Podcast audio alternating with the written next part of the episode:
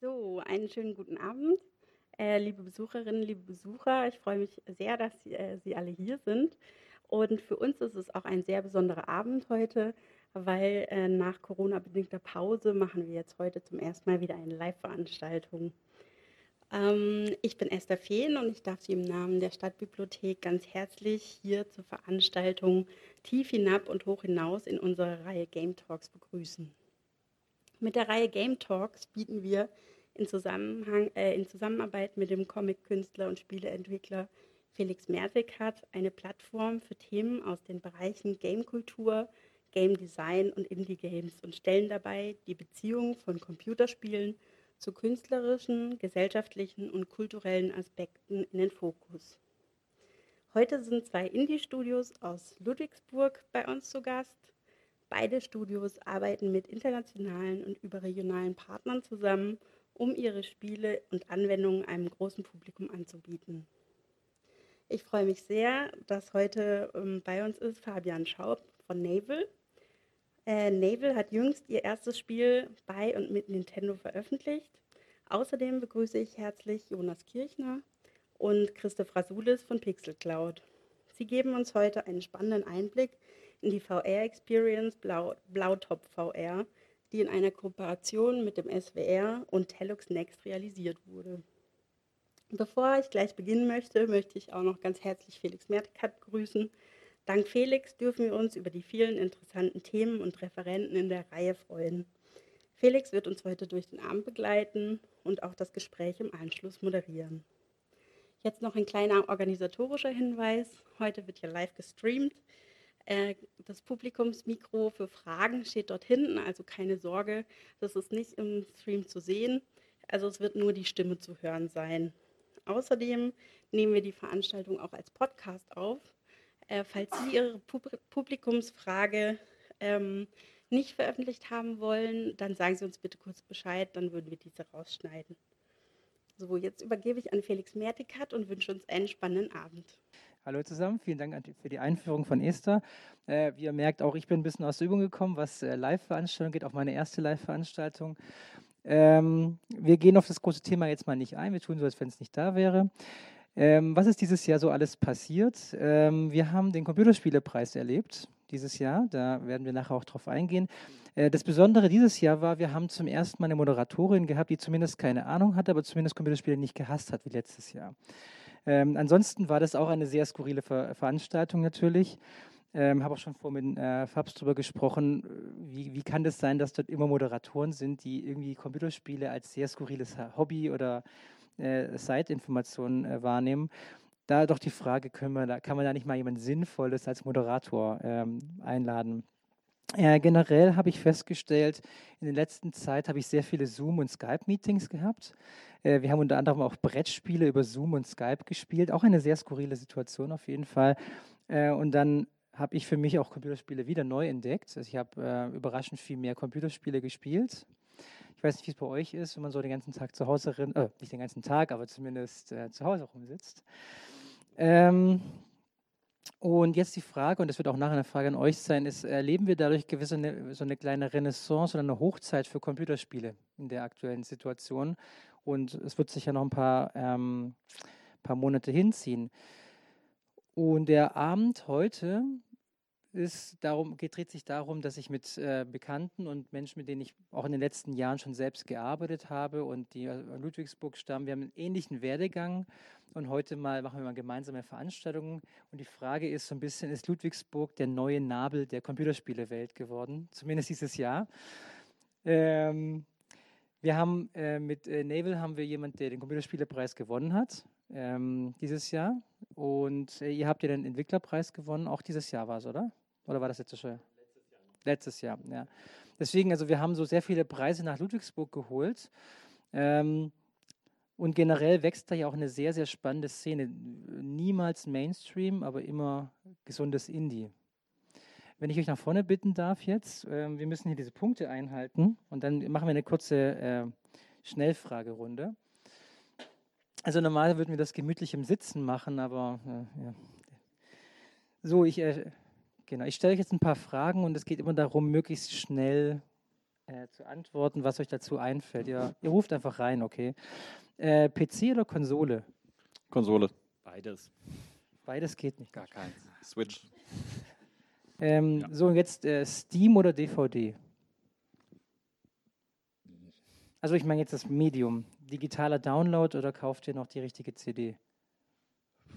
Beides. Muss zugeben, es gibt Spiele, die will man einfach dann doch besitzen und Ja. nicht nur digital haben. Und es gibt halt Sachen, die ladet man sich dann einfach. Also noch Also bei Nintendo kaufe ich mir die Spiele tatsächlich, weil ähm, man die dann auch schön einfach wieder verkaufen kann. Wenn man sehr viele Spiele spielt, dann äh, hat man sonst irgendwann einen. Schrank voll.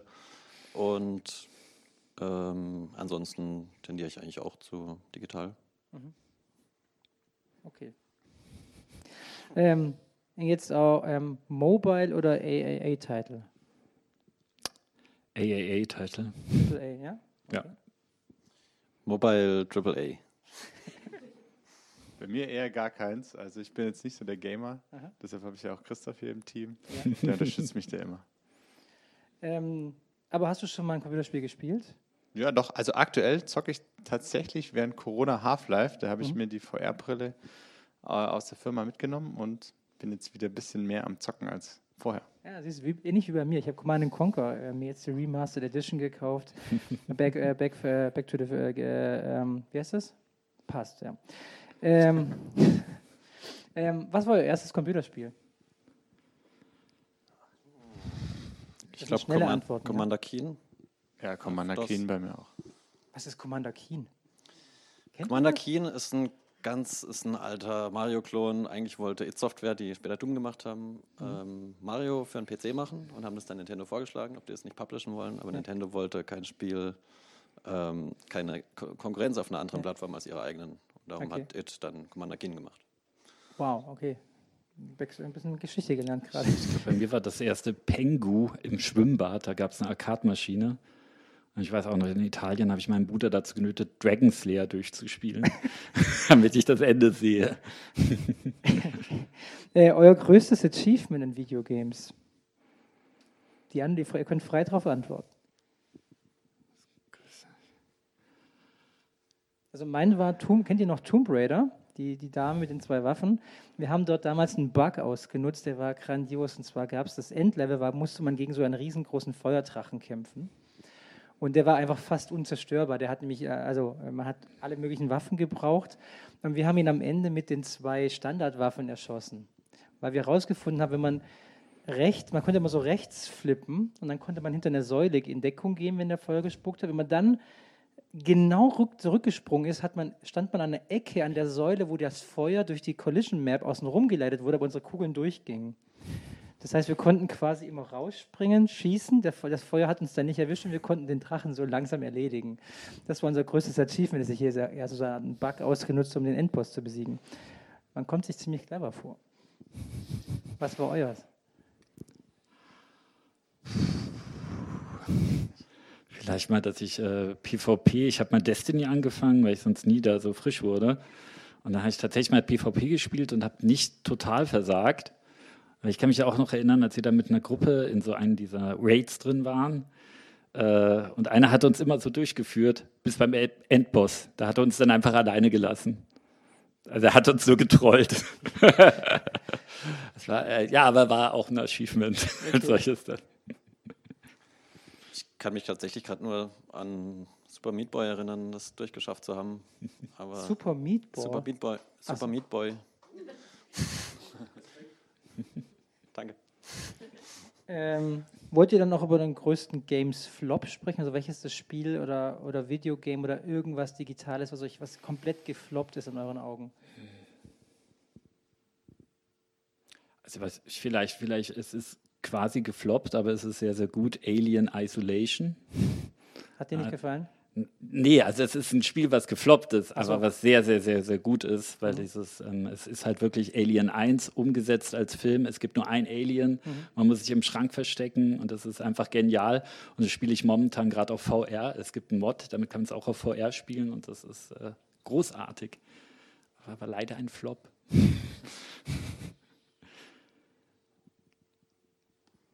Ich fand den Anfang von dem Final Fantasy VII Remake, das jetzt gerade äh, erschienen ist, Mhm. ich weiß nicht, ob das hier jemand kennt, also es ist ein Remake von einem alten, sehr ikonischen Spiel, ähm, sehr enttäuschend. Und dann stellt sich aber später heraus, dass es alles nur eine Farce war. Und es, ähm, es kommt mit einem Twist wieder zurück, ähm, der sehr meta ist, kann ich jetzt leider nicht Spoiler sprechen, mich ohne bitte zu nicht. spoilern.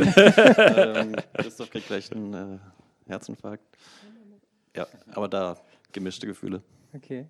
Hast du auch was? Mir fällt jetzt eigentlich nichts ein. Dann, dann eine Frage an dich. Ihr habt jetzt VR gemacht, mehr- mehrmals, äh, auch zusammen. Die Frage ist, äh, habt ihr das Gefühl, dass VR Zuku also wirklich die Zukunft ist, die wir immer gedacht haben, oder war es doch nur irgendwie ein kurzes Flimmern? Also ich glaube, wenn man halt so die Zielgruppe ähm, anschaut und so ein Spiel entwickelt, was ich nur für VR machen will, dann schrumpft halt meine Zielgruppe gleich von 100% auf ungefähr 5% oder 10%, die sie überhaupt in VR erleben können. Also bei Plauter VR war jetzt der Hauptzweck, dann schon auch auf Messen zu gehen und es dort eben auszustellen. Aber ja, ich glaube, dass VR schon Zukunft hat, auf jeden Fall. Also durch Corona haben vielleicht auch wieder mehr Leute einfach eine Brille für zu Hause ge geholt, weil sie einfach noch eine weitere Form von Entertainment haben möchten. Ähm, ja, für Messen ist, glaube ich, also ich glaube, dass wir jetzt Plauter VR erstmal nicht so ohne weiteres weiter ausstellen können, leider. Aber so ganz generell, denkst du, hat VR, wird sich entwickeln oder sind wir da schon durch den Hype wieder durch irgendwie? Schwierig zu sagen. Also auf der einen Seite kann man sagen, VR ist so ein Nischenprodukt im Gaming-Markt. Auf der anderen Seite, wenn AR auch stärker wird und sich das miteinander vermischt, glaube ich da schon an Zukunft von VR, ja. Wir hatten ja auch jetzt wirklich revolutionäre Spieletitel. Äh, natürlich einmal Half-Life Alex, aber auch ein Titel, der heißt Boneworks, der halt auch von der Steuerung, also der vieles anders macht, der plötzlich ein freies Laufen auch erlaubt in VR und viele Dinge macht, wo man immer sagt, nein, da wird immer allen schlecht. Und ähm, also wir sehen halt, wie diese Technologie sich so weiterentwickelt, ähm, dass jetzt ganz andere Konzepte, dass es also wirklich richtige vollwertige Spiele auch endlich mal rauskommen und man da wirklich richtig einsteigen kann. Und ähm, also ich, ich- vielleicht ist so dieser Giga-Hype quasi gerade vorbei, aber es ist jetzt weiterhin ein Medium, was halt immer vorangetrieben wird. Also was halt jetzt nicht Computerspiele als solches komplett ersetzen wird, aber es wird immer etwas sein, was nebenbei weiterläuft. Ah ja, okay. Also, also sprich, wir haben quasi den Hype ein bisschen überlebt und können jetzt wirklich sinnvoll arbeiten. So würde ich jetzt sagen. Also Okay. jetzt kommen äh, sehr viele ordentliche Games auch wieder raus und ja. Also ich glaube, wir würden auf jeden Fall auch noch mal ein VR-Spiel machen. Also so ist es nicht. Sehr gut. Oder das, ja. ähm, Oder ein Arbeiten eigenes, auch ja. gerade wieder dran. mit welchem Games-Erfinder würdet ihr gerne mal ein Abendessen haben? Ja, schon mit Shigeru Miyamoto, dem Erfinder von Mario. Ich glaube, das ist ein sehr lustiger Typ und der spielt auch Gitarre. Denkt man vielleicht danach noch ein bisschen Jam. Christoph? Vielleicht jemanden von CD Projekt oder so. ich bin da sehr großer Fan von Witcher oder jetzt auch Cyberpunk äh, 2077, was rauskommen wird. Also es sind einfach großartige Sachen und großartige äh, Geschichten auch, die man wirklich erleben kann da drin.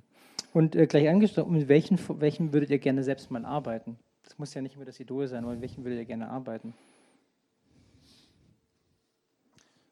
Da hätte ich jetzt keine Person, aber ähm, als Studio finde ich Clay ganz äh, interessant, weil die auch so sehr unterschiedliche Spiele machen, was das Genre betrifft, aber immer so eine sehr äh, leichtfüßige, aber doch tiefgehende äh, ja, Art haben, Games zu machen. So. CD Projekt hatte ich ja jetzt schon. Du kannst auch mit denen arbeiten, das ist kein Problem. Ich würde auch gerne an einem Resident Evil Game arbeiten. Mal. Ja? Warum? Aber Ich finde, äh, das ist auch so, also auch jetzt auf VR oder jetzt auch wieder die 2D-Remakes, die Ah, das war, da habe ich das, mir das mal auf VR gezeigt, dieses Ding. Ja. Nee, das, das machst du bitte nicht. okay. Das war mir zu gruselig. ähm, okay, letzte Frage und dann gehen wir auch in die Pixel Cloud-Präsentation. Was ist für euch Realität, über das ihr früher dachtet, unmöglich oder das werde ich nie tun? Also jetzt heute im Berufsleben, ja, so was, keine Ahnung. Ihr zieht jeden Tag eine Krawatte an oder so ein Scheiß.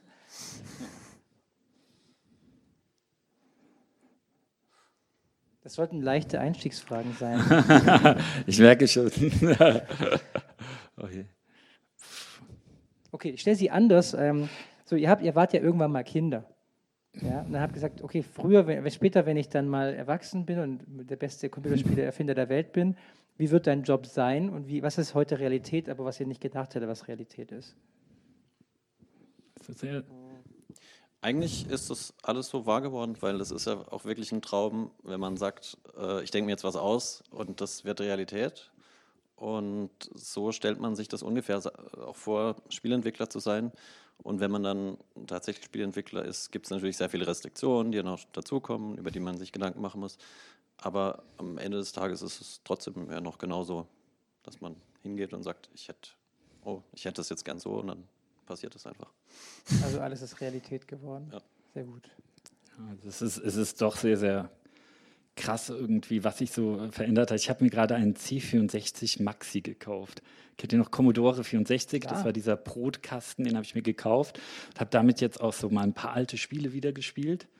Und äh, habe auch damit mal jetzt sogar programmiert. Es war damals immer mein Traum, diese Listings abzutippen und das funktioniert und es hat halt nie wirklich geklappt. Aber jetzt klappt das auch, ein bisschen später. Und wenn ich dann irgendwie den C65 angucke und dann wieder die VR-Brille und wenn man so damals so sich Spiele vorgestellt, es gab dann irgendwie bei dem Spiel Elvira Mistress of Dark und da dachte ich, boah, wie cool wäre das, wenn man da mit einem Companion zusammen dieses Gruselschloss erforschen würde und die redet dann mit einem bla. Also diese Spieleträume sind jetzt schon krass, das ist wirklich wahr geworden. Du bist in der VR-Welt, da ist jemand, der dich irgendwie begleitet, mit dem du dich unterhalten kannst und steigst da komplett woanders hin. Mhm. Also immer wenn ich mir dann so äh, damals und heute und wo die Zukunft noch hingeht angucke, ist krass. Also ich würde sagen, es hat sich noch übertroffen, alles so. Mhm. Durchs Internet wahrscheinlich auch. Ja, also Internet oder einfach auch die ganze neue Technologie, Grafik auch, alleine auch, was wir am 2D-Bildschirm jetzt wieder sehen, das ist äh, Hammer. Also. also. also, für mich der, der Wow-Effekt der letzten Jahre war schon eigentlich VR. Das erste Mal so eine VR-Brille aufzuhaben und dann wirklich in der virtuellen Welt eben Welten erleben, das gab es, das habe ich mir vorher eigentlich nicht so vorstellen können. Also der, das, was grafisch möglich ist und das dann noch in VR zu erleben, ist schon eigentlich ist wie die Realität so. Ja. Perfekt. Das war, wir haben euch jetzt ein bisschen kennengelernt, bevor es in die Präsentation geht. Wir beide setzen uns wieder hin und ihr habt jetzt die Bühne und äh, Pixelcloud präsentiert jetzt und dann da kommt danach im Anschluss direkt Navel. Wir dürfen nämlich leider keine Pause machen, deswegen müssen wir durchziehen. Ähm, wir freuen uns drauf. Viel Spaß.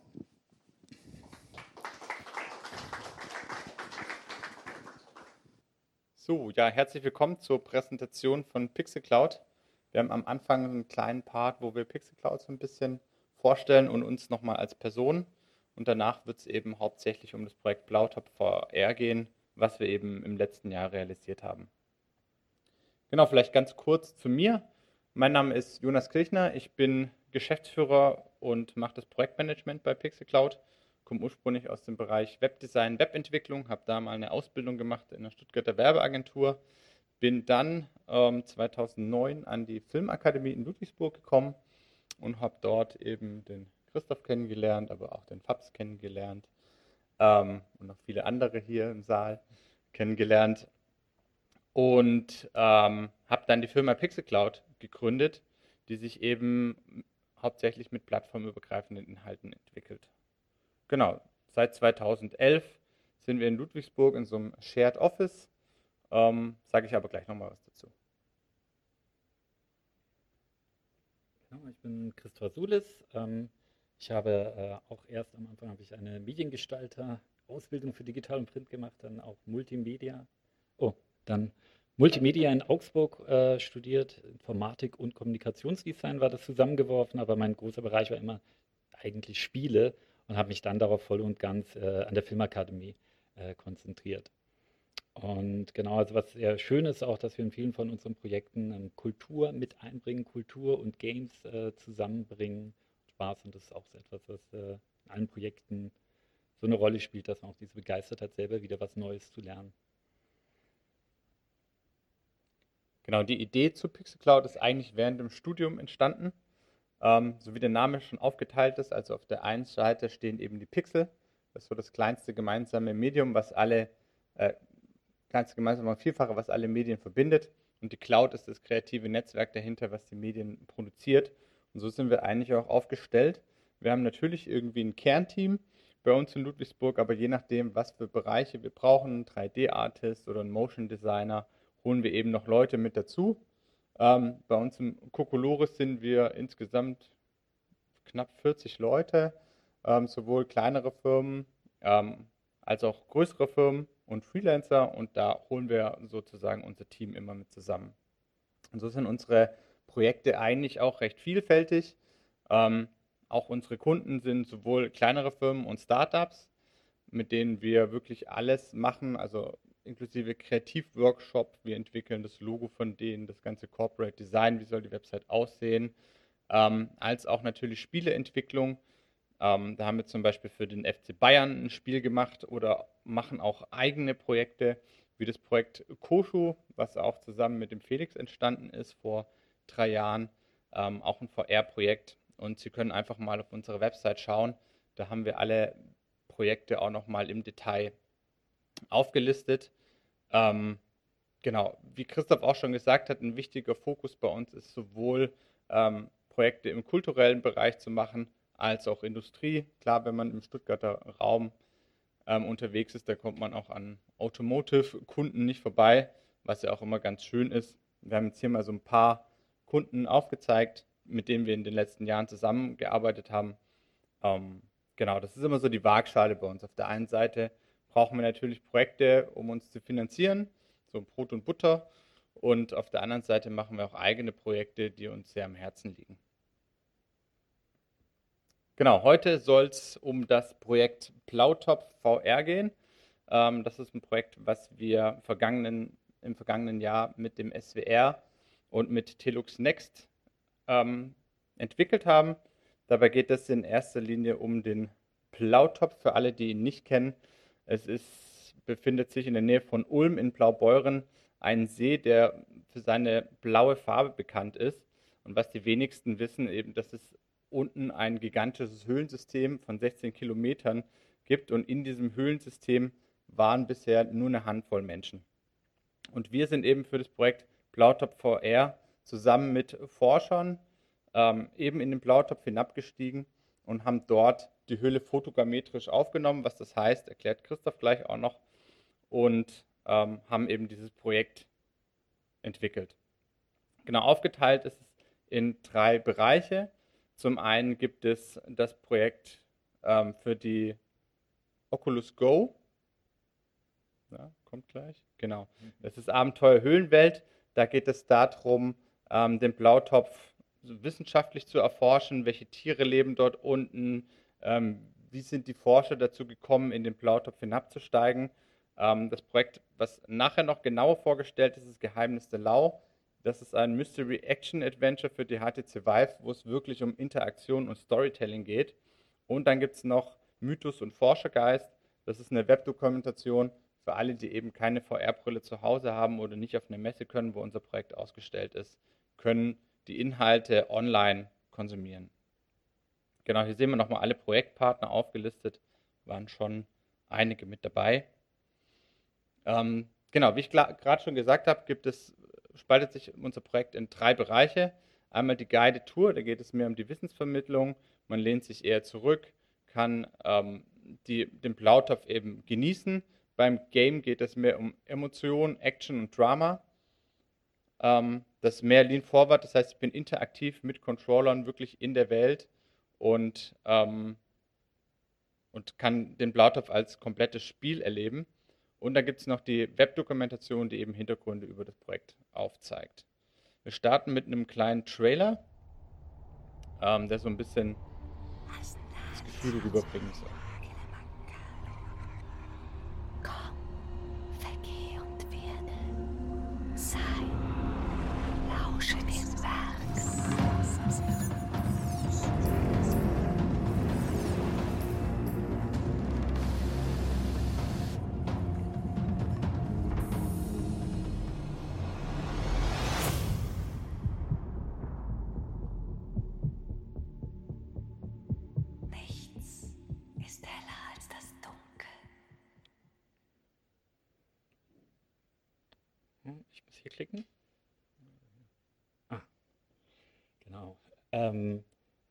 Schön, jetzt haben wir sie schon gehört, die Lau. Ähm, ich werde kurz äh, zwei, drei große Bereiche, die Technik, die Story, die Technik, die Story und die Game-Mechanik äh, vorstellen aus diesem Projekt. Ähm, und das Schöne ist, dass jeder der drei Stakeholder, die es in diesem Projekt gab, wirklich mit einer Innovation, mit einem Gedanken, was er Innovatives liefern will, reingegangen ist. Das war zum einen die Telux und denen war es wichtig, hier in diesem äh, einen Raum erlebbar zu machen, wo ich normalerweise nicht hinabsteigen kann. Also waren bisher, glaube ich, 40 Leute dort unten, inklusive äh, wir. und ähm, wie kann ich diesen Raum erlebbar machen? Und zwar hier sehen wir einen der Kameramänner. Es waren insgesamt drei Kameramänner, ähm, ich glaube sieben Tage, acht Stunden jeweils dort unten im Einsatz. Alleine dort unten reinzukommen dauert nochmal zwei Stunden, das heißt vier Stunden Zeit dort unten. Also es wird ja auch immer tiefer und länger, je lieber man dann drehen muss. Und wir sehen auch hier mal diesen Fußboden, den ganzen Matsch und so. Also das war richtige Knochenarbeit. Und da wurden ganz, ganz viele Fotos gemacht. Und mit denen wurde dann am Rechner von Realities.io wurden dann ähm, fotogrammetrische Modelle erstellt. Ähm, hier sehen wir übrigens das Nachtlager. Falls irgendwas passiert, gibt es ein Lager und in diesen Tonnen sind sozusagen Zelte etc., falls man dort unten übernachten muss, was aber niemand will. Ähm, ähm das andere große Bereich, das war die Story. Und das war ganz toll, mit dem Partner beim SWR zusammenzuarbeiten, weil der SWR hat gesagt, okay, wir wollen nicht die x-te geile Tour machen. Okay, wir machen auch die geile Tour, aber in dieser Extra-App. Aber hier sagen wir mit, der, ähm, mit wirklich, dass wir auf der Vive machen, das soll Action sein, das soll Drama sein, das soll die Leute weghauen und es soll weit über so eine geile Tour, sondern wir erzählen wirklich eine Geschichte. Und ähm, ganz toll war es mit dem Wolfgang Walk auch zusammenarbeiten, der als Berater auch mit vom SWR war und da entstand dieser Gedanke, nein, wir, wir, um das richtig zu machen können, brauchen wir auch eine gute Antagonistin. Und dafür ist die Lau für uns in Frage gekommen. Die Lau wurde auch von Mörike schon erwähnt. Das ist eine Meeresnixe, die dort unten leben soll. Und wir haben gesagt, wir machen die zu unserer Lau. Das heißt, das ist eine eher noch mythischere, noch ältere Figur, etwas wie eine alte Göttin, die dort unten lebt. Wir haben uns da sehr auch äh, inspirieren lassen äh, zum Beispiel von Abyss, ein alter Film aus den 80er, weil auch ihre Rolle ist nicht gut, sie ist nicht böse, sie ist die Personikation der Höhle dort unten. Darum auch, auch diese alten Nana-Figuren, die wir hier sehen, das war für uns so, dass wir auch diesen Kreisel der Lau, der auch ja in diesem Märchen entsteht, der dann auch bei uns eine Rolle spielen kann, wenn der Spieler sich für, dafür entscheidet. Ähm, den haben wir auch an diese Nana-Figuren ähnliches dann äh, angeglichen. Und so ist auch, dass dieses Licht und Dunkelheit, das ist eine Metaebene, die bei uns eine Rolle spielt, aber die steht jetzt nicht für Gut und Böse, sondern die steht, genau auch wie diese andere Doku noch heißt, für den Forschergeist und für den Mythos, der dahinter steht. Auch der Mythos ist auch etwas Märchenhaftes, was aber auch uns antreibt, uns Menschen auch. Genau, wir haben dann auch hier mal unsere Charaktere. Das sind aber jetzt nicht die Schauspieler, die sie auch wirklich über, übernommen haben. Für uns mal ganz wichtig, dass man sich da auch äh, überlegt, äh, wer, wie könnten die aussehen. Äh, und auch beim Game Design, dass man da sehr genau überlegt, was ist die Rolle von denen. Also wir haben Lotta, das ist die Personifikation, wo der Spieler, die der Spieler spielt, und ihr Freund Paul, der geht verloren. Aber ich habe immer eine Funkverbindung über Karl, das ist unser Operator, der uns ein bisschen durch das Spiel auch leiten kann. Ähm, und dann gibt es noch die Lau, die ist unsere Antagonistin. Genau, wir haben äh, die Audioaufnahmen auch Richie Müller, den Tatortkommissar, dafür gehabt. Äh, die Audioaufnahmen wurden hier beim SWR, aber auch in München beim Bayerischen Rundfunk gemacht. War auch ganz toll, dort äh, zusammenzuarbeiten mit allen. Ein anderer Bereich war für uns dann äh, die Story, also die Game-Mechanik, meine ich. Und das war von uns auch so gesehen, dass wir sagen, wir wollen nicht nur eine reine Experience machen sondern es soll wirklich auch ein richtiges Spiel werden. Das heißt, dass wir diese Game-Elemente, also es beginnt zwar mehr als Experience, ich tauche dort hinab, dort kann ich mich noch nicht so viel frei entscheiden, aber ich werde in diese Welt hineingeholt und nach und nach kann ich dann eigentlich ähm, äh, durch die Höhle laufen, entdecke auch äh, kleinere Rätsel, kann eine Taschenlampe benutzen und schließlich wird es sogar, ähm, gibt es sogar verschiedene Entscheidungen und Storypfade, ähm, die der Spieler wählen kann. Am Anfang steht für uns zum Beispiel hier auch ein Prototyp.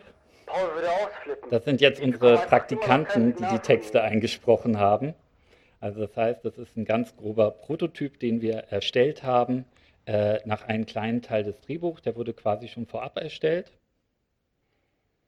Ja, hier sehen wir noch weiter. Hier ist dann ein weiterer Teil. Äh, hier bin ich gerade in der Höhle. Das war ein Teil, wo wir ähm, ausprobiert haben, ähm, wie ist es, weil es gibt die Mission, den, den Tropfstein abzusägen. Wir sehen hier, das ist hier noch ein Laserschwert, was ich in der Hand habe. Ich habe hier auch so komische Hologramme dort unten, weil wir dachten, es gibt so eine super Taucherbrille und wir versuchen, alles, was ich im Game immer durch diese super Taucherbrille zu erzählen und es spielt auch irgendwo in der Zukunft. Und ähm, dann äh, waren wir unten im Blautopf äh, mit diesen zwei sehr netten Forschern, die uns dort immer runtergeführt haben. Weißt du noch den Namen von den beiden? Petra Bold. Ja, die, das Ehepaar Bold. Und plötzlich waren wir dort unten und plötzlich war gar nichts mehr so einfach, wie wir uns das vorgestellt haben, sondern da war Schlamm und Dreck, da war es dunkel, man wollte am liebsten sieben Hände haben, damit man irgendwie sich durch diese äh, was sehen kann und sich festhalten kann und alles am besten gleichzeitig. Und wir hatten ja einfach in unserem Spiel diese Taschenlampe einfach an den Arm dran getan.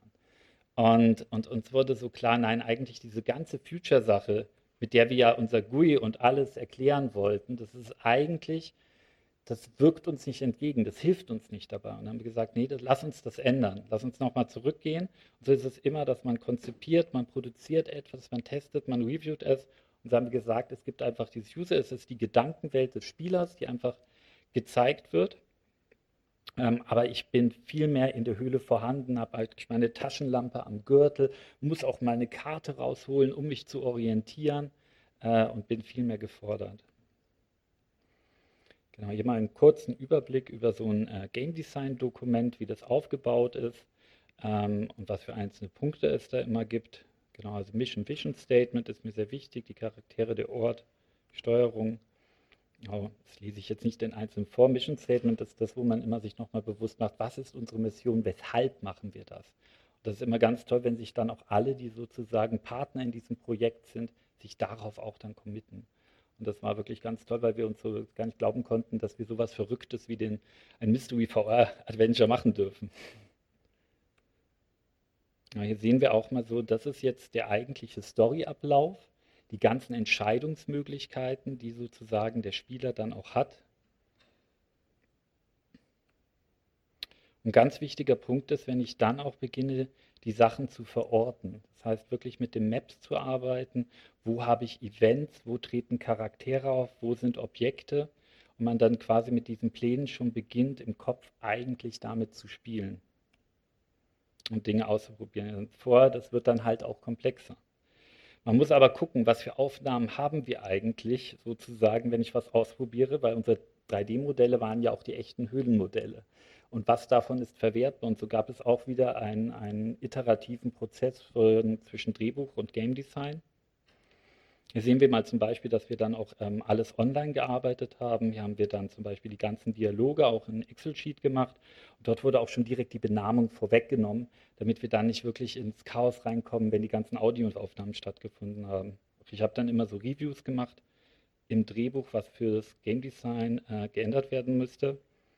Ganz toll war es auch mit den Leuten von Delta Soundworks zusammenzuarbeiten ähm, weil wir die Höhlenwälder sogar haben wir genutzt, um quasi das echte Echo zu erzeugen in der Höhle.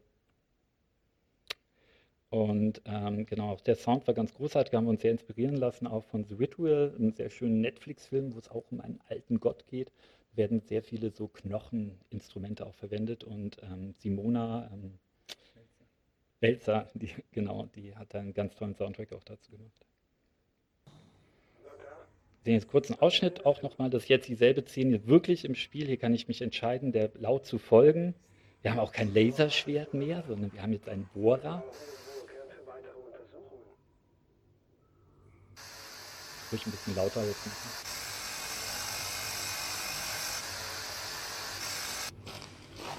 Ihr seht doch keinen. Aber das mag jetzt die Lau nicht besonders. Ihr hört aber seid taub für das andere. Ihr fühlt, aber nur eure Gier. Was bleibt von euch? Was bleibt von dir? Ich bin die Höhle. Ich werde dich noch erinnern, wenn sich niemand mehr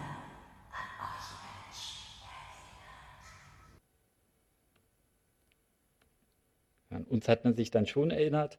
Äh, genau, das ist ein Foto vom Entwicklerpreis, den wir dann äh, letztes Jahr auch für den Blautopf äh, gewonnen hatten. Innovation. Juh. Das war's.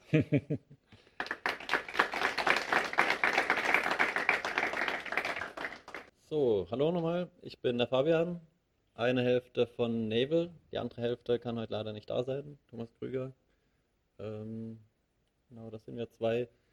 Wir haben 2013 zusammen nach dem Studium der interaktiven Medien an der Filmakademie ähm, gegründet, direkt äh, aus dem Studium raus und dann erstmal in meiner Küche angefangen äh, zu arbeiten. Es ging Gott sei Dank nur zwei Wochen lang. Ähm, dann sind wir zu ihm ins Wohnzimmer gezogen ähm, und haben dann erstmal äh, jede Menge kleiner Games gemacht ähm, für Browser und ähm, zum Runterladen auf PC. Ähm, hier äh, Sharp Shape Lovers haben wir für den Edge Get Into Games Challenge gemacht. Ähm, Stream Winter Holidays, ein Pinball-Plattformer, ähm, den wir für einen Browser rausgebracht haben. Und irgendwann war es dann soweit und die Förderung für unser erstes großes Projekt ähm, kam. Globosom, das haben wir aus dem Studium raus ähm, quasi mitgenommen. Wir hatten den Prototyp damals im Studium schon entwickelt und uns dann danach vorgenommen, das in ein komplettes Spiel umzuarbeiten. Ähm, genau, im Studium hatten wir einen ähm, kleinen Prototyp mit vier Leveln gemacht und der Plan war, das jetzt ganz, das ganz groß aufzubauen mit einer Story, mit äh, 20 Leveln und allem drum und dran. Und äh, das hat uns dann anderthalb Jahre ähm, ge gekostet versus ähm, der Prototyp, der nur knapp zwei Monate ge gebraucht hat. Ähm, genau. Äh, ich will mal ganz kurz auf unseren ähm, Prozess eingehen. Wir machen immer ganz, ganz viele Prototypen jeglicher Art, um interessante Spielmechaniken zu finden, um rauszufinden, was wäre cool, ähm, auf, dem, auf dem man ähm, das nächste Spiel basieren äh, lassen könnte. Und da setzen wir uns dann getrennt hin und überlegen uns einfach was, programmieren was und zeigen es uns dann gegenseitig. Ähm, eine andere Möglichkeit der Inspiration sind Game Jams. Game Jams sind meistens so zweitägige Sessions, in denen man schon fertige Spiele macht, kleine abgeschlossene Projekte. Ähm, das haben wir vor allem in der Anfangszeit auch äh, sehr häufig gemacht. Ähm, die werden auch übers Internet ausgerufen zum Teil und dann kann man einfach da teilnehmen und seine Arbeit dann auch mit anderen Entwicklern teilen. Genau, in einem dieser Game Jams, an dem Global Game Jam 2015, ist Tiltpack entstanden, zumindest eine sehr frühe äh, Version davon. Das Thema des Game Jams war What do we do now? Und unser Ziel war es, ähm, ein Spiel zu machen, bei dem der Spieler sich die Frage stellen muss, was mache ich jetzt? Oder beziehungsweise ist ein Multiplayer-Spiel, wo sich die Spieler gegenseitig die Frage stellen sollen, was mache ich jetzt als nächstes? Gehe ich links, rechts, wollen wir uns zusammen alle hinlegen, wenn eine Bombe kommt? Ähm, man musste Collectibles einsammeln und das kooperativ durchdrehen äh, und wählen seiner Spielfigur. Aber ich zeige euch jetzt mal, genau, da sieht man jetzt den allerersten Prototyp, da konnte man sich ähm, konnte man sich eine Box raussuchen und dann diese links und rechts drehen. Und nur die unterste Box durfte den Boden berühren. Ziel war es, die weißen Kügelchen zu sammeln. Genau. Dieser Prototyp ist an zwei Tagen entstanden. Äh, mehr dazu später. Denn äh, als nächstes hatten wir noch einen anderen ähm, Prototyp mit Potenzial, nämlich Mimics. Das war ein Mobile Game, bei dem man ähm, Grimassen mit seinem Gesicht machen, nachmachen musste, Cartoon-Grimassen nachmachen musste in sein Smartphone-Handy und andere Spieler mussten danach erraten, welche aus dreien äh, man nachgemacht hat. Das heißt, dieses Tiltpack, was ich euch eben gezeigt habe, äh, wurde für zwei Jahre unter, auf Eis gelegt, äh, während wir dieses Spiel gemacht haben. Okay, fast vor zwei Jahre. Ähm, wir haben uns unsere alten Prototypen wieder angeschaut, und überlegt, was denn, was denn cool wäre und ähm, sind auf Tiltpack gestoßen und haben uns aber gedacht, es wäre eigentlich ähm, viel cooler, wenn das kompetitiv wäre, wenn die Spieler gegeneinander spielen könnten. Ähm, das hat irgendwie eine andere Motivation Und wir haben das gleich zusammen ausprobiert und ähm, gemerkt, dass das Spaß macht und ähm, dadurch wurde das zu unserem nächsten Projekt.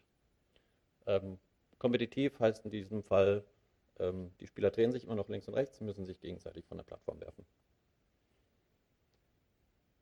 Genau, so sah das dann ähm, später aus. Äh, wir haben dann äh, wieder eine MFG-Förderung bekommen und von quasi hier nach da wieder so knapp zwei Jahre ähm, an dem Spiel gearbeitet, von Prototyp zu äh, fast finaler Version.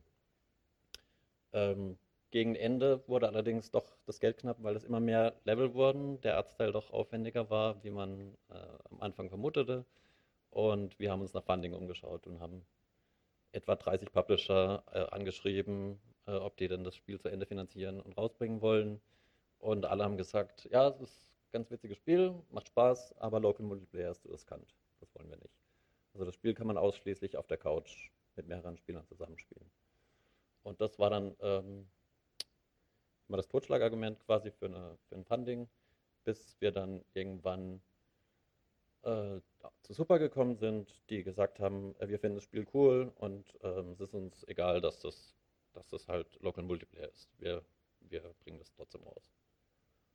Ähm, genau, erste Wahl für uns, wo wir das rausbringen, war die Switch. Also Nintendo hat ja schon lange so eine Local Multiplayer und so einen Familienruf. Und gerade die Switch als Konsole, die man mitnehmen kann ähm, und mal eben eine Runde unterwegs spielen kann, hat sich da eigentlich angeboten wie die äh, Faust aufs Auge.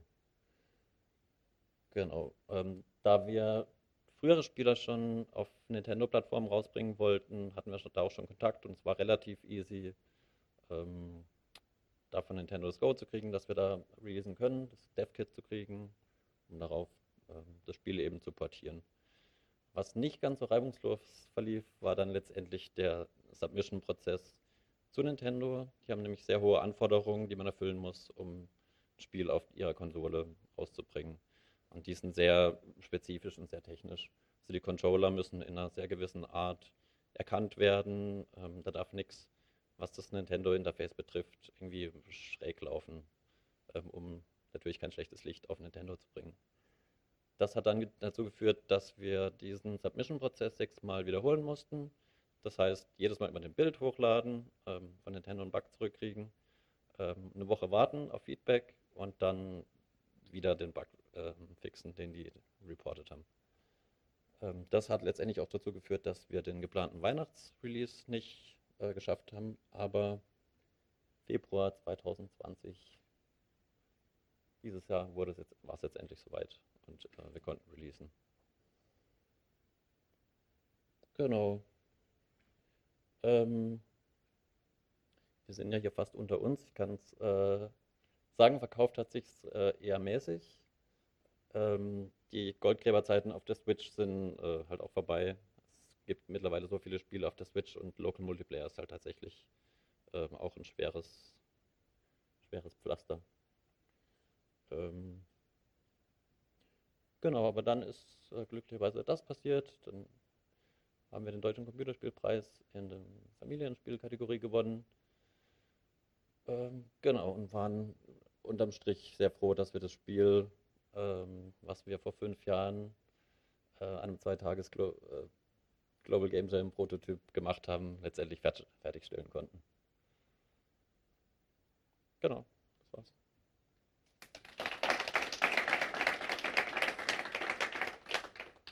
Ähm, ich werde jetzt ein, äh, ein, paar Fragen noch zu euren äh, Präsentationen bzw. zu euch stellen. Und zwar, ähm, Nebel, äh, nach so einem großen Erfolg wie jetzt hier ähm, äh, Tiltback, wir haben jetzt Spielpreis gewonnen, mit Nintendo raus, wird es dadurch leichter oder schwerer, ein neues Projekt zu machen? Ich würde jetzt sagen, das hat das jetzt gar nicht beeinflusst. Äh, tatsächlich hatten wir schon fast ein Jahr vor Release ähm, zu Tiltpack die Idee für das neue Spiel. Und das ist dann, das gibt sich dann gerade die Klinke in die Hand, wenn das eine Spiel rauskommt. Also ich meine jetzt nicht den Prozess für euch, sondern das Verkaufen oder nach außen gehen, mit Partnern finden, meine ich. Das muss ich noch zeigen. Ähm, bis, also bisher gab es jetzt tatsächlich noch kein, ähm, keine Publisher, die uns das Haus eingerannt sind. Ich hoffe natürlich, dass das sich, dass das sich gut macht beim der nächsten Publisher-Suche. Okay. Und ähm, was, woran arbeitet ihr jetzt? Also, was ist, darfst du schon drüber reden, was so ein neues Projekt ist? Mhm. Äh, wir arbeiten wieder an einem Multiplayer-Spiel, diesmal aber tatsächlich an einem Online-Multiplayer. Mhm. Äh, und das ist gerade auch sehr angenehm zum Testen. Ähm, also Game muss man sehr oft User testen im Verlauf einer Entwicklung, also immer neuen Leuten zeigen. Das bei einem Local Multiplayer Spiel wäre das jetzt auch extrem schwer gerade. Und wir können jetzt sehr easy halt Leute einfach einladen und sagen, ähm, ja, wollt ihr mal eine Runde, geht von zu Hause aus. Ihr und kombiniert ja auch ziemlich viele schon bekanntere Elemente, aber vermixt die ganz spannend. Du hast, ich weiß ja schon ein bisschen, worum es geht. Aber so, was, was, äh, Erzähl uns mal ein bisschen, worum es in dem Spiel geht und was so die bekannten, was die neuen Elemente sind. Also das ist im Endeffekt ein Battle Royale Plattformer, also so ein bisschen Jump and Run wie, wie Mario von Open und ähm, 100 im besten Falle 100 Leute treten ge online gegeneinander an und springen sich gegenseitig auf den Kopf. Das ist auch wieder so ein äh, kompetitives Arena-Spiel, ähm, nur geht es darin halt so ein bisschen um das Chaos auch von, von sehr vielen äh, Spielern, die so unterschiedliche Aktionen gegeneinander ausführen. Und eine Idee dahinter ist auch ein bisschen, Battle Royale sind gerade ziemlich äh, so all the, all the Hype, aber mhm. viele wollen nicht schießen. So wie und, Fortnite ist. Genau, ja. wie Fortnite. Ähm, und wir vermeiden eben dieses Schießen, was auch so ein sehr spezieller Skill ist, was. Ähm, was auf der PlayStation was, 4 überhaupt nicht funktioniert. Was auf Konsolen nicht gut funktioniert. ja. Genau, das ist generell auch so ein bisschen unser, An, unser Ansatz, dass wir sagen, was, wo kann man vielleicht was vereinfachen, ja, ja. was auch ähm, zur Plattform passt. Zur Plattform passt und vielleicht auch Leuten den, Ein, äh, den Einstieg was macht, was macht den Reiz an, an Battle Royale Spiel aus? Was meinst du? Es ist ja nicht das Schießen, weil das geht in anderen Spielen mhm. besser. Ja, die Spannung. Der Einzige so. zu sein am Ende. Ja. Habt ihr auch, denn, habt ihr auch diesen äh, typischen vergrenzenden oder eingrenzenden Rahmen? Ähm, Genau, also wir haben eine Art Berg und eine Lava steigt, also naja, okay. in, auf eine Art, ja. Okay, also das Gleiche. Das ist immer wichtig, sonst kann man sich so wieder aus dem Weg gehen. Genau, ja, um diese Dramaturgie geht es eigentlich, dass am Anfang sehr viele Spieler zwar existieren, aber sich erstmal nicht treffen und je kleiner das Level wird, desto intensiver wird es auch dadurch, dass die Spieler ja, ja. Gegen seine, gegeneinander das ist kämpfen müssen. Player Elimination ausgelegt. Ähm, Pixel Cloud an euch mal. Ähm, Arbeitet ihr lieber im Auftrag oder auf Eigeninitiative?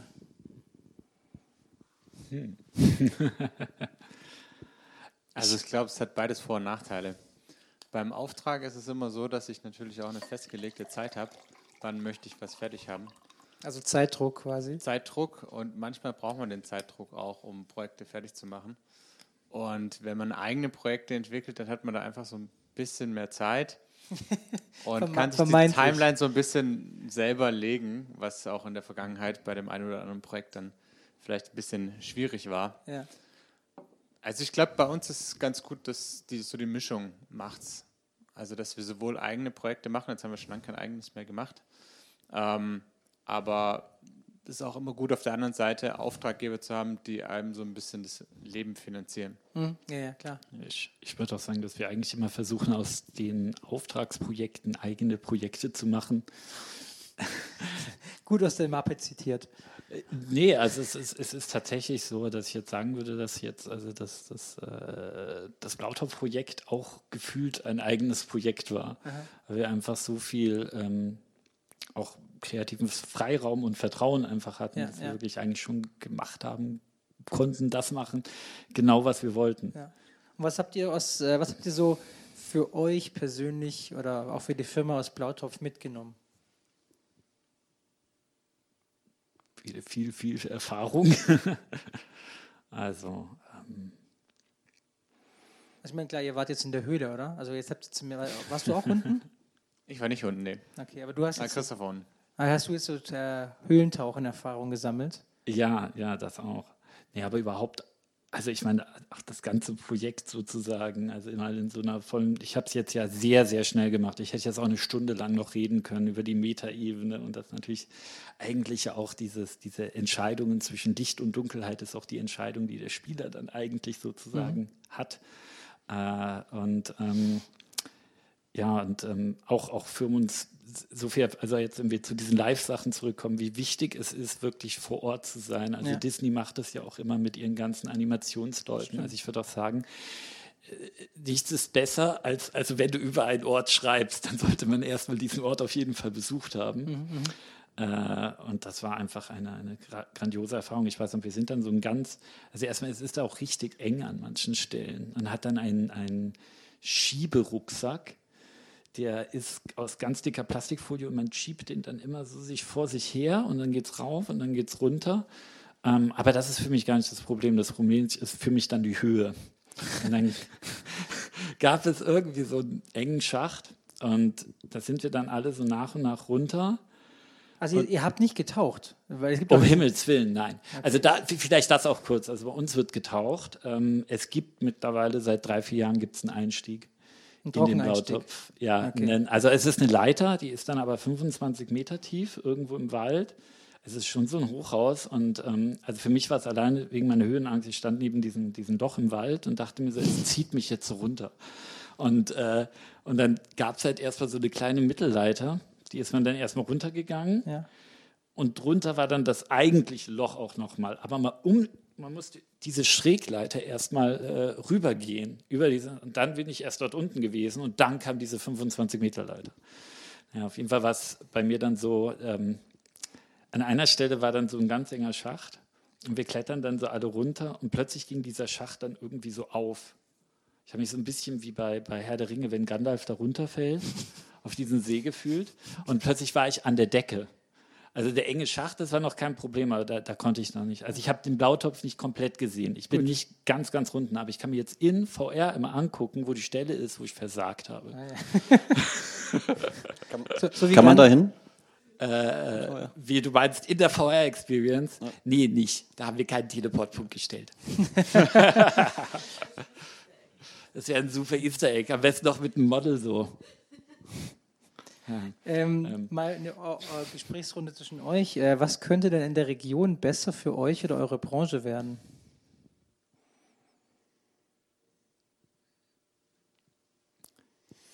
Hm.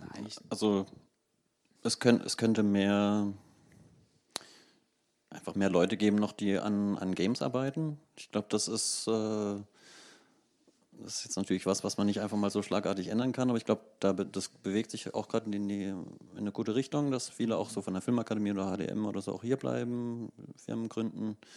Ähm, ich glaube, das ist das, was im Letz letztendlich halt eine Region irgendwie stark macht oder gut macht, wenn einfach viele Firmen da sind, äh, mit denen man sich halt austauschen kann. Da hilft ja die Förderung alleine schon, weil sie existiert. Also dass man sich, dass man sagt, ich muss in BW leben, um da bei der MFG mich beantragen zu können. Das hilft ja schon mal als Standortvorteil. Ja, das ist, also ich, ich finde es auch super. Wir, es wird unglaublich viel auch schon gemacht, finde ich, in, äh, für uns hier. Wir haben halt auch am eigenen Leib erfahren, also für uns der große, warum wir auch da geblieben ist, es hatte sich ja, wir waren ja alle in der, der GETRAG in einem Bürogebäude in Ludwigsburg, haben dort auch zusammen mit äh, Leuten mit Tinker Tank war eine Firma, die dort ist, wo ich auch Mentor mache, die ganz tolle Workshops für Kinder macht äh, wo man mit Technik zusammengekommt und dort sind dann eigentlich ganz viele von unseren Kommilitonen. Plötzlich war das ganze Gebäude voll. Aber wie sowas ist, wenn das halt keine feste Förderung hat etc., sowas ändert sich halt. Weil wir sind halt abhängig dann als Zwischenmieter, was dort passiert in dem Haus. Wir haben jetzt das ganz große Glück, dass mit dem Kokolores, wo wir jetzt auch mit Navel zusammensitzen, äh, Fispin einen tollen Hub aufgestellt hat, wo auch wieder ganz viele sitzen. Aber soweit ich weiß, kriegen die, glaube ich, keine Förderung jetzt direkt nee. vom Staat oder so nicht. Und das wäre natürlich toll, wenn da sozusagen, um Leute auch hier zu halten, ähm, solche tollen Reservoirs und Biotope gepflegt werden würden. Mhm. Also da kann ich Christoph nur zustimmen, dass das, was so ein bisschen hier noch fehlt, also es ist wirklich, die MFG macht tolle Arbeit und die Projekte werden eigentlich auch immer sehr viel gefördert. Ähm, was so ein bisschen fehlt, ist irgendwie so ein großer Hub, der dann auch ähm, gefördert wird vom, vom Staat oder vom, vom Land letztendlich oder von der Kommune. Also quasi eher so eine Strukturförderung anstatt jetzt Projektförderung.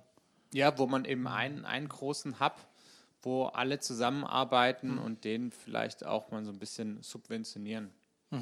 Also Ähm, was hättet ihr euch denn in der, gewünscht, in der Schule oder im Studium zu lernen, was euch heute wirklich den Arsch retten würde oder was euch heute wirklich helfen würde? Also zum Beispiel mir hätte das super viel geholfen zu wissen, wie man generell Verträge macht oder wie man Steuern zahlt. Also, das ist auch super. Wie man steuert. Wie, ich muss jetzt, was, ich muss jetzt Steuern abführen? Das hätten sie, hätten sie mir in der Schule mal sagen können. Also ich, ich hätte voll gern in der Schule, also jetzt im Nachhinein, ich weiß nicht, ob ich es in der Schule gern gemacht Ich, hätte. gesagt, ich frage nachhinein. Aber, das ist ja äh, keine, du gehst ja nicht mehr zur Schule. Also Programmieren lernen hätte ich schon gern hinter mir gehabt, äh, als ich aus der Schule bin. Weil das habe ich jetzt erst vor drei Jahren so richtig, äh, zwei, drei Jahren nochmal so richtig ähm, gelernt, um Prototypen selber machen zu können. Und ich glaube, das ist aber ein, auch ein sehr universeller Skill, den jeder gebrauchen könnte. Darum kann man das auch in der Schule schon. Ja, also bei, bei mir war es jetzt, ich hatte es ja ganz kurz mit den C64, aber wir wollen uns nochmal vielleicht diese gesamte Dramatik der Situation damals ich als Sechsjähriger bewusst werden. Ich weiß noch, ich habe mir einen Kaper gemacht, so einen Kakao, habe mich dann vor den Brotkasten gesetzt, hatte dann irgendeine C64-Schalte, keine Ahnung was. Habe dann begonnen, dieses ganze Listing abzutippen, wirklich. Das hat wahrscheinlich anderthalb Stunden gedauert, ich weiß es nicht. Also der Kaper war dann auch kalt und getrunken und und dann gibt man dieses kleine Wort Run ein. Und es funktioniert nicht. ja, so sahen die Spielezeitschriften damals aus. Man musste das ja alles antippen. Und ähm, ich glaube, davon, also was ich gelernt hatte, war der Printbefehl. Dann habe ich mit ASCII-Zeichen so einen kleinen Slimer gezeichnet, Run getippt. Der wurde dann ausgedruckt und dann war ich zufrieden und dachte, ich werde das jetzt nicht mehr anfassen. Ähm, und das ist halt unglaublich schade gewesen, weil eigentlich hätte ich da voll so ähm, deswegen gehabt, wenn da jetzt sowas gewesen wäre, wir reden mal wieder von Tinker Tank, ähm, wenn ich äh, äh, so eine kreative Sache, wo du einfach wirklich da, äh, wenn es sowas da schon gegeben hätte, wo man die Leute einfach ranführt, vielleicht hätte auch ein gutes C64-Buch gereicht, ähm, dann wäre das eine ganz, ganz tolle Sache. Und das finde ich jetzt ist so jetzt. Ansonsten so hast du das Gefühl, dass du in der Schule alles Sinnvolles gelernt hast. Ach, du meinst in der Schule selber, es war natürlich Ja. nicht in der Schule. Das war jetzt so. Also, falls ihr Fragen habt, ihr könnt gerne ins Mikrofon gehen und uns unterbrechen. Ja, bitte. äh. Bei uns gab es keine Computer in der Schule damals. Ich weiß, deswegen, meine Frage war ja nicht, ob ihr Computer in der Schule hattet, ja. sondern ob ihr, ob ihr irgendwas. Egal, wir gehen mal zur nächsten Frage. Das ist, Wir hatten schon, wir hatten schon Computer in ich der Schule. auch, ja, so einen, so einen richtig schönen PC, vier, äh, ich glaube 486er oder sowas. Also was, was mir noch so ein bisschen gefehlt hat in der Schule, war auch so vielleicht Unternehmensführung oder Unternehmensgründung und Genau. Ja. wie funktioniert das mit den Steuern, warum sollte ich eine GmbH gründen, den Und- ganzen Rattenschwanz. Wie Und das sind ja nur die technischen? Sachen, gell? Das sind Ja. ja, das sind ja die, Te- aber du, man, man kriegt ja auch gar nicht den, manchmal den Spirit gar nicht. Was heißt es denn, eine Firma aufbauen? Habt ihr das irgendwie, irgendwie beigebracht bekommen? Was heißt es, was Eigenes aufzubauen und nicht Arbeitnehmer zu werden? Man, ist ja, man hat es halt einfach so gemacht, ohne viel darüber nachzudenken und so hat sich das halt weiter dann entwickelt. Ja. Vielleicht, weil man nichts darüber wusste, hat man es gemacht, oder? Vielleicht, ja. Ähm, seht ihr in den bei äh, Games, im, also im größeren Bereich, ähm, seht ihr denn irgendeine Entwicklung, auf die wir zusteuern, die euch begeistert? Oder anders gefragt, oder auch die ihr schwierig oder, oder gefährlich oder schade findet? Und damit meine ich jetzt auch nicht mal Computerspiele, sondern einfach generell die, die, die, ähm, den Bereich, in dem wir uns bewegen, digitale Medien. Seht ihr da Entwicklungen, die euch gefallen oder nicht gefallen? Also ich glaube, dass im Bereich AR, also Augmented Reality, noch sehr viel Potenzial einfach ist. Also man hat ja schon gesehen, was von Microsoft, wie heißt sie gleich, die Microsoft-Brille? HoloLens, was die alles schon kann, ähm, auch bei so einem kleinen Sichtfeld nur. Wenn man sich das überlegt, was da möglich ist, da hat man schon Lust auf die Zukunft, was das bringt, ja. Und ihr habt ihr irgendwelche, merkt ihr irgendwie bei Computerspielen Pay to Win oder solche Sachen? Gibt es da Sachen, die ihr total ab verabscheut oder die ihr auch spannend findet? So generell an Technologien finde ich KI mega spannend, weil äh, da einfach mit den ganzen Daten, die, die vorhanden sind, so viel gemacht werden könnte. Ähm, ich hatte neulich auch mit Thomas die Diskussion, dass man auf die Corona-App ja eigentlich verzichten könnte, wenn die Big Four irgendwie ihre Daten einfach zusammenwerfen und dann Facebook weiß wahrscheinlich schon besser als die Person selber, ob jemand krank ist oder nicht. Mhm. Ähm, genau, damit, da ist wahrscheinlich noch mega viel Potenzial, natürlich auch im Guten wie im Schlechten. Ich hatte jetzt äh, neulich das ja äh, mit diesem Spiel Boneworks oder auch was wir bei der Lau für eine Entdeckung gemacht haben. Das war, wir haben ja diese Szene, wo wir diesen Bohrer, das haben wir auch hier gesehen, wo ich den Bohrer beginne dort ähm, äh, äh sozusagen reinzubohren. Ja, das wo dann so, so Laserstrahlen rauskamen, obwohl es aus Metall war. Nee, nee, das war ja der. Ich weiß, der Laser. Am Ende war es aber kein Laser. Hat auch so, so Funken rausgespielt. Ja, ja, aber das ist so. Wenn der Wirklich? Stein und Bohrer. Das ist doch ein nasser Kalkstein. Der, der gibt doch keine Funken. Also wir hätten es auch nicht funken lassen, dann wäre es aber nicht toll gewesen. Aber es war kein Laser. Also war es nicht realistisch. Okay, also wir haben aber den Bohrer wirklich nachgeguckt und hatten mit den Leuten, wie würde sowas aussehen und Bohrkern. Also es hat dann schon viele, viele Sachen mhm. gesagt, aber ich glaube, ein paar Funken sind schon ganz cool, cool. wenn sowas ja, passiert. Ja, ähm, äh, nee, aber für uns war es vor allen Dingen, weil wir, also am, eigentlich hast du ja immer eine 1 zu 1 Umsetzung in VR. Das mhm. heißt, ähm, du machst das hier und deine VR-Hand macht genau dasselbe. Und das Tolle, was wir da schon entdeckt haben, dass es eigentlich viel cooler ist, wenn sie es in dem Fall nicht macht. Mhm. Das heißt, ähm, ähm, meine Hand ist immer noch hier und ich muss so viel Kraft aufnehmen, dass quasi ich einen Abdrift zu meiner virtuellen Hand, die ich sehe, habe. Und meine reale Wand ist schon viel weiter, weil ich so viel Kraft aufgeben muss. Ah. Das heißt, ich muss eigentlich auch langsamer, wenn ich es langsamer mache und quasi in meinen Kopf beginne, das zu spielen, was ich in VR tue, mhm. fühlt es sich für mich auch realistischer an. Aber ich wäre da, werde auch dazu gezwungen, da ich das nicht so gut kontrollieren kann, dass ich mehr Kraft aufwenden muss. Und das ist jetzt ein Trend, der plötzlich tatsächlich in ganz vielen Spielen einkehrt. Also Boneworks ist jetzt auch, dass es plötzlich eine Physikalität hat von Objekten. Also Objekte haben Gewicht. Das heißt, wenn ich jetzt einen VR-Ball irgendwas äh, in der Hand, ich muss eine Mikro, wenn ich den so hochnehme und wenn ich das einfach schnell mache, so, dann, dann habe ich wie so Gummiarme. Dann mhm. sehe ich so, dann funktioniert diese Physikalität nicht. Und ähm, dadurch fühlen sich jetzt plötzlich die Sachen viel echter an. Also mhm. du wirst quasi unterbewusst, weil du die Kontrolle sonst verlierst, wirst du dann aufgefordert, eigentlich das Spiel mhm. mitzumachen und tatsächlich diese Bewegung, die einfach vorzustellen. Also bist du die Pantomime. Das schwere, ja genau, was schwere Objekte schwer Verstehe. sind und so. Aber es, es fällt dir auch leicht, du bist irgendwann so drin, dass du das mhm. äh, für dich akzeptierst. Cool. Und ich das, bin äh, sehr gespannt, das mal aus. Also ich habe es bei euch bei der, bei der Blautopf ja auch gemerkt, mhm. dass es sich ganz anders angefühlt hat. Meine Hände haben sich richtig angefühlt in der Physikalität, mhm. das stimmt, ja. Mhm. Ähm, ja?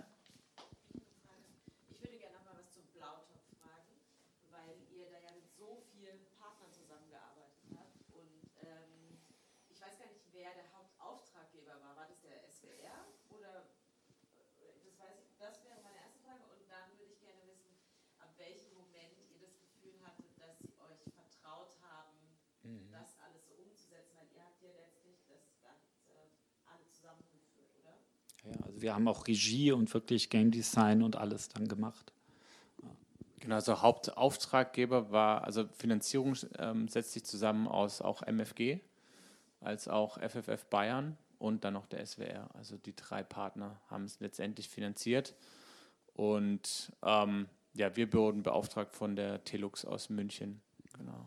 Ja, die hat sozusagen das große Ganze zusammengefasst und äh, die Finanzierung verwaltet und wir haben letztendlich aber wirklich das komplette ähm, Spiel dann irgendwo auch zusammengefügt, inhaltlich, also mit dem Drehbuchautoren, mit den Sounddesignern und eben auch intern die ganzen Assets dann verwaltet, entwickelt und ja. Also ich glaube, so vielleicht ein Moment war, Jetzt wird wieder aus dem Nähkästchen geplaudert. Ähm, ein Moment war, äh, wir hatten ein Treffen, das war das erste Treffen mit dem, dem SWR, der Telux, ähm, mit mir und äh, auch noch äh, Nauhau, dem Benny, Benjamin Rudolph, der dabei war. Und wir sind erstmal zum SWR gefahren und das Treffen war ganz woanders. und wir sind dann irgendeine halbe Stunde zu spät gekommen. Ähm, aber dieses Treffen äh, lief halt wirklich sehr gut ab. Also damals hat der Wolfgang Walk auch noch so seine Ideen dann gemeint und ich, äh, weil es da, also da kam auch dieser Gedanke mit der Lau wirklich zu sagen, okay, nein, wir machen jetzt wirklich, äh, äh, erzählen wirklich eine richtige Räuberpistole. Und da herrschte dann von dem Moment eigentlich schon so ein Vertrauen, weil wir gemerkt haben, okay, wir ticken alle genau in dieselbe Richtung. Und ähm, die waren da auch schon ab dem Zeitpunkt echt äh, glücklich, uns als Partner gefunden zu haben. Da ging es natürlich weiter mit den ganzen Prototypen und so weiter und so fort. Aber ähm, ähm, es war halt wirklich cool, dass die alle schon in dieselbe Richtung getickt hätten, weil, weil am Anfang dachten wir auch, oh Gott, nicht schon wieder geile Tour. und, und das war ganz, ganz toll dann. Also. Ähm, Fabs, warum habt ihr Ludwigsburg gewählt und nicht Berlin, Paris oder Warschau? Also ursprünglich hatte das ganz pragmatische Gründe, weil unser Team in Ludwigsburg war. Äh, also als wir aus dem Studium kamen und unser erstes Projekt gemacht haben, ähm, waren wir sechs Leute, die noch ähm, am gleichen Spiel zusammengearbeitet mhm. haben. Ähm, und später haben wir einfach uns entschieden, dann da zu bleiben. Und jetzt äh, zieht es euch irgendwann in der Zukunft woanders hin? Größere Städte oder sowas? Oder wollt ihr Ludwigsburg äh, aktiv quasi als, als Standort behalten? Ja, es gibt keine Umzugspläne. Also wir arbeiten mit Leuten auch über ganz Deutschland verteilt eigentlich mhm. ähm, zusammen. Das würde eigentlich gar keinen Unterschied machen, wo genau wir wären. Also es ist einer in Berlin, einer in Krefeld, einer ist in London. Ähm, cool, also genau. schon, jetzt schon ein internationales Team eigentlich. Wenn man so will. Und äh, was, würde, was, ist, was ist dein Traum noch? Was willst du noch erreichen in deinem also in den nächsten, nicht in den nächsten 50 Jahren, aber in den nächsten 10 Jahren. Was, woran würdet ihr als nächstes arbeiten gerne? Mm, das ist erreichen? eigentlich recht persönlich. Ich will einfach ein Spiel machen, auf das ich danach stolz bin. Und der Prozess an sich soll auch äh, nicht furchtbar sein. was, was, ist, was ist furchtbar? Weil er zu lang ist oder weil es zu anstrengend wird? Ähm, genau, lang oder nervig. Äh, sollte man im Bestfall vermeiden. Also mir geht es oft so nach, nach so ein, zwei Jahren intensiv an einem Spiel zu arbeiten, ähm, reicht es mir dann schon. Mhm. Und äh, ich glaube, ich werde auch in Zukunft die Projekte so planen, dass das, dass das auch das Maximum wird, dass dieser, mhm. ähm, diese Müdigkeit von einem Projekt gar nicht erst auftreten ja, kann. Ja. Und äh, sucht ihr auch immer nach neuen Leuten? Also kann man sich bei euch einfach bewerben oder mit, mit Ideen oder mit, äh, mit Arbeits... Äh, also ich möchte bei euch einen Job haben, kann ich mich bewerben oder kann ich mit Projekten zu euch kommen? Oder ähm, macht ihr generell eigene Sachen, sucht euer Team aktiv zusammen? Wir suchen eigentlich immer unser Team aus Freelancern zusammen. Mhm. Aber wenn jetzt jemand Lust hat, dass sich angesprochen fühlt, äh, sagen wir auch nicht nein, wir hören uns alles an. Und wie ist bei euch bei Pixelcloud? Ja, ich weiß, ihr arbeitet mit extrem vielen Externen zusammen. Das ist ja quasi euer Firmenkonzept. Ähm, habt, kommen, kommen Leute mit Projektideen zu euch, sagt, hey, das wäre die richtigen dafür? Also mit Projektideen jetzt weniger, aber wir haben schon auch äh, Stellenausschreibungen auf unserer Website, mhm. machen viel auch, haben immer wieder Praxissemester, Studenten, Werkstudenten haben wir auch viele, ähm, aber auch Festangestellte. Also, mhm. ja. Und ähm, werdet ihr denn generell interessiert an, äh, wenn man wirklich mit ähm, Projektideen auf euch zukommt? Oder ist es eher was gar nicht zu euch passt? Ja, auf jeden Fall, klar. Also wenn es jemand gibt, der sagt, das wäre doch irgendwie eine tolle Idee, mhm. könnt ihr uns da helfen oder könnt ihr uns bei der Förderung begleiten, kann man sich da auch als Kooperation aufstellen und mhm. gemeinsam mhm. so ein Projekt entwickeln sind ja auch, auch Projekte äh, schon so entstanden, die genau sowas waren, wie das mit den Landestheater Tübingen. Da war es ja auch so, dass einfach ein, ein äh, äh, Tobias, ich bin heute nicht sehr gut mit Namen, äh, vom Landestheater ist jemand zugenommen und der wollte halt so eine ähm, ähm, Video-Walk-Tour durch ein kleines Dorf machen, wo es darum geht, die Schafe sind weg, was nun? Und äh, äh, das Pass, war passt zu Tübingen. Ja, ja, das war das war so ein bisschen die Idee und das war äh, sehr experimentell und dann haben wir halt auch mit denen äh, als Partner das irgendwie versucht möglich zu machen, weil wir es einfach ähm, cool fanden. Also ich habe jetzt noch zwei Fragen, die möchte ich aber als letztes stellen, deswegen jetzt Publikumsfragen, wäre jetzt der ideale Zeitpunkt. Ihr müsst nicht zum Mikrofon, ihr könnt auch was schreien. Nicht? Okay, dann stelle ich euch die letzten zwei Fragen, falls ihr noch was ein, wenn ihr noch Lust habt. Ähm, ihr beide habt jetzt mit großen Partnern gearbeitet. Ähm, bei euch ist es Super und auch Nintendo natürlich und bei euch, äh, haben wir schon gehört, SWR. Meine Frage ist, ähm, was muss man beachten oder was musstet ihr beachten, wenn ihr mit großen Partnern arbeitet? Gibt es da Sachen, die euch ziemlich schnell klar geworden sind? Also bei uns ist was passiert, wo ich jetzt, wo ich gar nicht weiß, was die Lehre überhaupt ist, aber ich erzähle es jetzt einfach. ähm, also bei Super war der Vertrag am Anfang recht ähm, so ein bisschen durcheinander und, und ähm, so nicht so ganz zu unserem Standard, schon gar nicht zu Thomas Standard, der ist dann ein bisschen penibler und man sagt ja auch immer, das ist Good Practice, dass die Verträge passen und so. Und er hat sich da auch wirklich dann boah, sechs Wochen mit denen rumgequält, mit hin und her, ähm, bis es dann ähm, für uns halt gepasst hat. Ähm, jetzt ist irgendwie keiner der, der Fälle, die irgendwie da prekär gewesen wären, ähm, eingetroffen und das, das hätte jetzt ähm, im Rückblick nichts geändert, wahrscheinlich.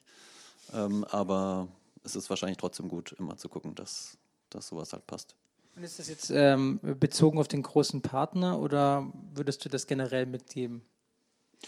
Ich denke, das ist bei großen Partnern wichtiger, aber gilt für alles. Also bei uns ist ja ein Sonderfall. Bei uns ist ja so, dass wir einen großen Partner haben und der auch das erste Mal wirklich so ein Projekt gemacht hat, also ein VR-Projekt ähm, beim SWR. Die haben davor noch gar nichts in dem Bereich gemacht.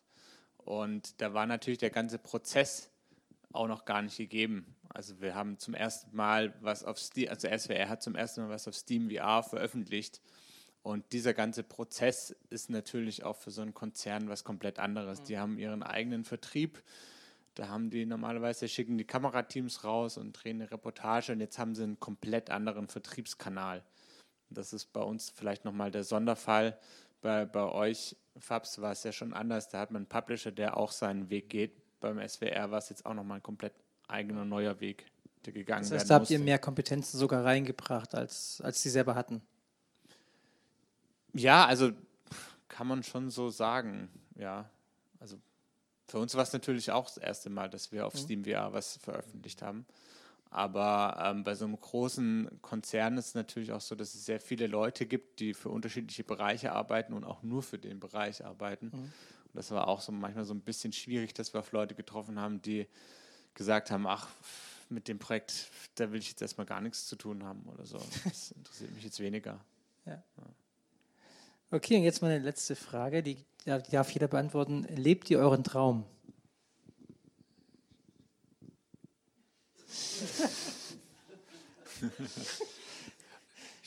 Also ja, ist schon cool.